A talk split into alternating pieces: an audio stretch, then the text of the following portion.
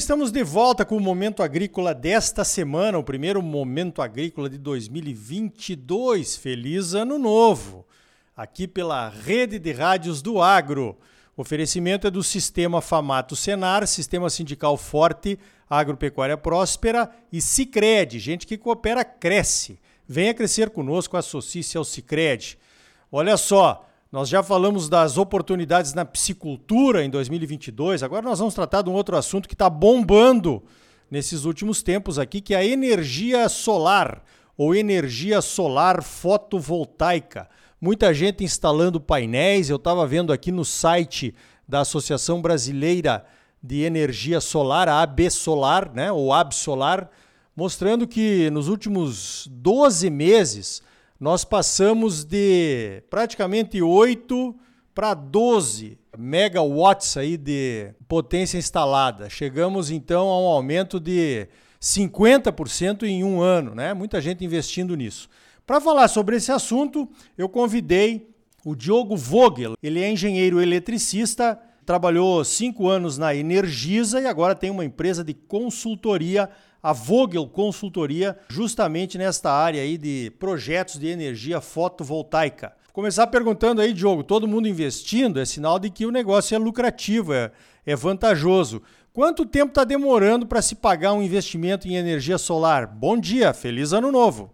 Opa, bom dia, senhor Ricardo. Feliz ano novo para o senhor, para todos os ouvintes. Bacana, excelente pergunta, senhor Ricardo. Isso, esse, o payback, né, que a gente chama, que é o tempo de retorno, vai depender do tamanho do projeto. Mas de forma geral, os projetos assim residenciais ou, ou um porte maior estão na faixa de 3 anos e meio a 4 anos. E os projetos maiores, que às vezes o pessoal do agro faz investimento, o pessoal que trabalha com armazém, silo, né, ou pivô, já vai na faixa de 6 a 7 anos.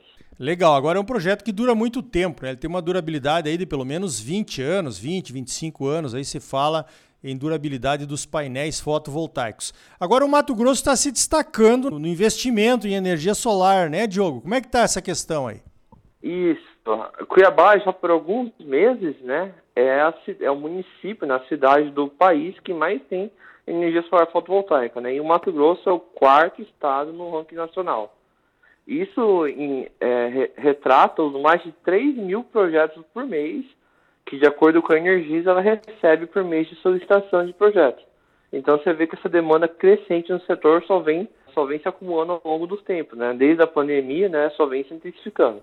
Positivo, olha, um número expressivo aí, só em Mato Grosso, 3 mil projetos por mês é muita coisa. Eu estava olhando aqui um outro gráfico no, no site da AB Solar, né? Mostrando que a energia fotovoltaica ela representa 2,4% da nossa matriz elétrica do Brasil. Então, isso é metade do que a gente gasta com petróleo naquelas usinas termoelétricas que agora estão ligadas, inclusive, porque temos uma, um problema aí de geração nas hidrelétricas, né? A nossa maior fonte de energia. Agora, isso ainda é, é muito pouco, né? E tem também uma questão aí que, na minha opinião, Diogo, esse investimento do jeito que ele está sendo feito, aí já são mais de 6 bilhões aqui, desde 2012, né, quando essa regulamentação da energia foi feita, é, ele deveria correr solto para a gente levar essa energia solar para mais próximo da hidrelétrica, né? Porque é uma energia altamente sustentável. É, é isso mesmo? Isso, exato. Né? As novas políticas né, têm, têm se tornado que a energia solar é uma, uma excelente fonte alternativa de energia não poluente, né? A hidrelétrica você tem uma série de problemas da implementação de uma usina hidrelétrica, né? né? Ela é até considerada uma energia limpa, mas a implementação dela causa alguns problemas. Então a energia solar fotovoltaica e a energia eólica, né, são considerados excelentes fontes alternativas de energia, né? E países desenvolvidos já estão na nossa frente há um certo tempo, né, relação a isso, né? E dessas fontes, aquela que é a mais democrática, que pode ser instalada em praticamente qualquer lugar, é energia solar fotovoltaica. Por isso você vê a amplamente difusão dela em todo o território nacional. Legal. Agora, Diogo, uma coisa que preocupa, alguns meses atrás, o pessoal de olho nessa geração de energia solar aí nas residências, nas propriedades rurais, nos comércios, né? Começou a querer taxar essa energia, colocar imposto em cima disso, o que realmente seria uma trava para os investimentos. Como é que está essa questão dessa regulamentação da energia, da energia solar? Vai ter imposto mesmo? O que, que o consumidor pode esperar? Bom, uh, até o momento a gente só tem uma resolução, né? Que é nada mais que uma portaria que autoriza o consumidor a gerar sua própria energia. Hoje, né, não se cobra nenhuma taxa extra, né, a não ser o ICMS que o Estado começou a cobrar recentemente, né? Mas a, a, sobre jogar na rede, toda a energia que você injeta na rede não é cobrado nada.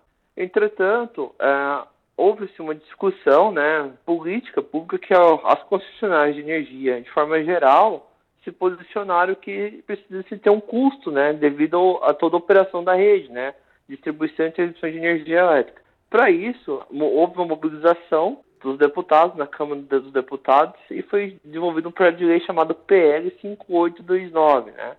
Esse projeto de lei ele vai vir como um marco legal da geração distribuída. Então ele vai trazer uma maior segurança para todos os consumidores, principalmente aqueles que têm e aqueles que ainda vão investir em energia solar. Esse marco legal ele, ele foi aprovado pela Câmara dos Deputados, recentemente pelo Senado e está na sanção presidencial que deve acontecer, a gente acredita que aí na primeira quinzena aí de janeiro de 2022.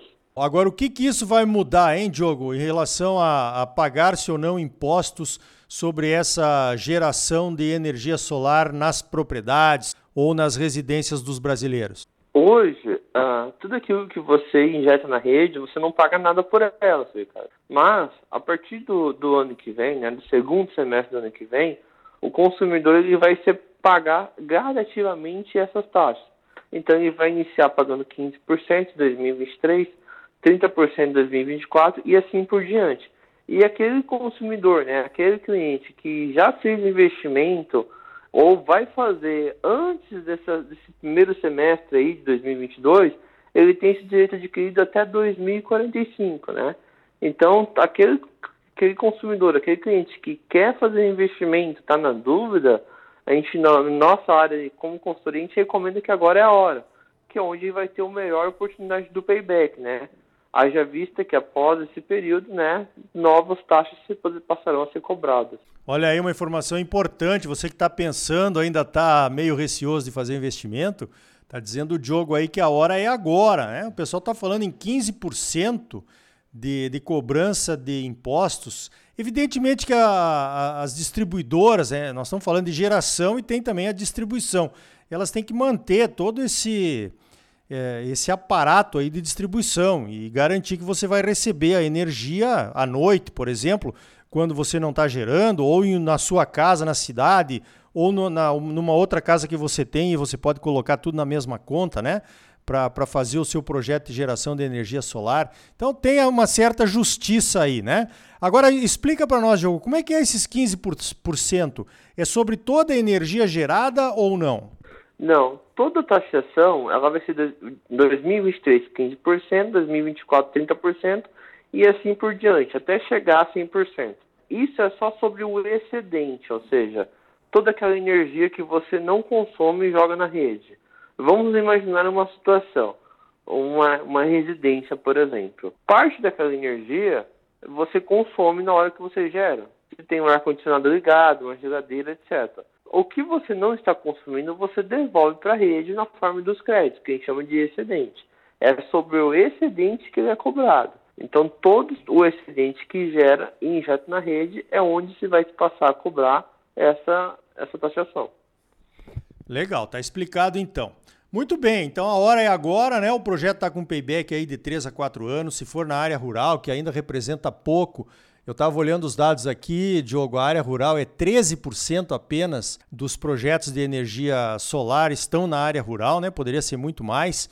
E então a hora é agora, realmente, de se fazer o, investimento na área rural. Demoraria de 5 a 6 anos para se pagar o investimento. Agora, uma outra pergunta, Diogo. Vamos pensar num produtor ou um consumidor urbano lá que colocou o seu projeto para funcionar. Que cuidados ele tem que ter a partir desse momento? É, é, simples, não precisa fazer nada ou tem alguma coisa que ele tem que prestar atenção?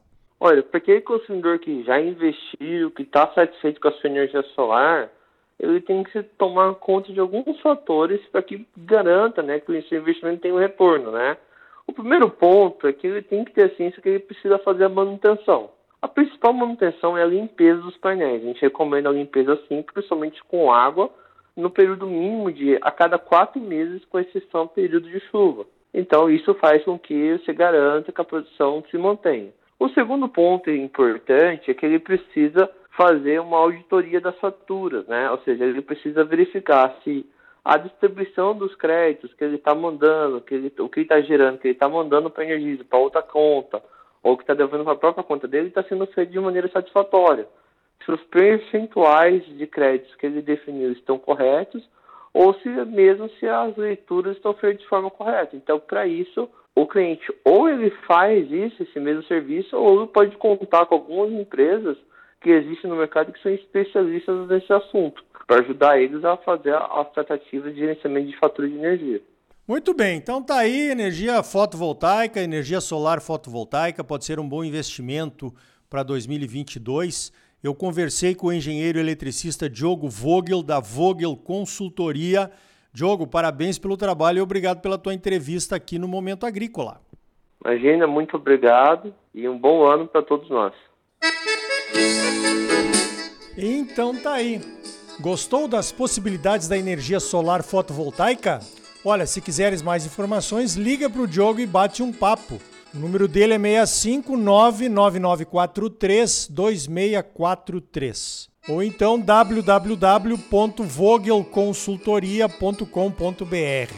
No próximo bloco vamos falar da pecuária de corte, como foram as turbulências do ano de 2021 e o que esperar para 2022. Certamente o Bradesco não vai mais incomodar com falsas campanhas, mas também certamente outras campanhas semelhantes virão por aí. Estamos preparados? Sicredi é mais do que um banco, é uma cooperativa de crédito e gente que coopera cresce. Então venha crescer conosco, fortaleça o agro, associe-se ao Sicredi. Sistema Famato Senar, mobilização total para garantir um agro cada vez mais forte em Mato Grosso. É bom para os produtores, mas é muito melhor para o nosso estado e para a nossa população.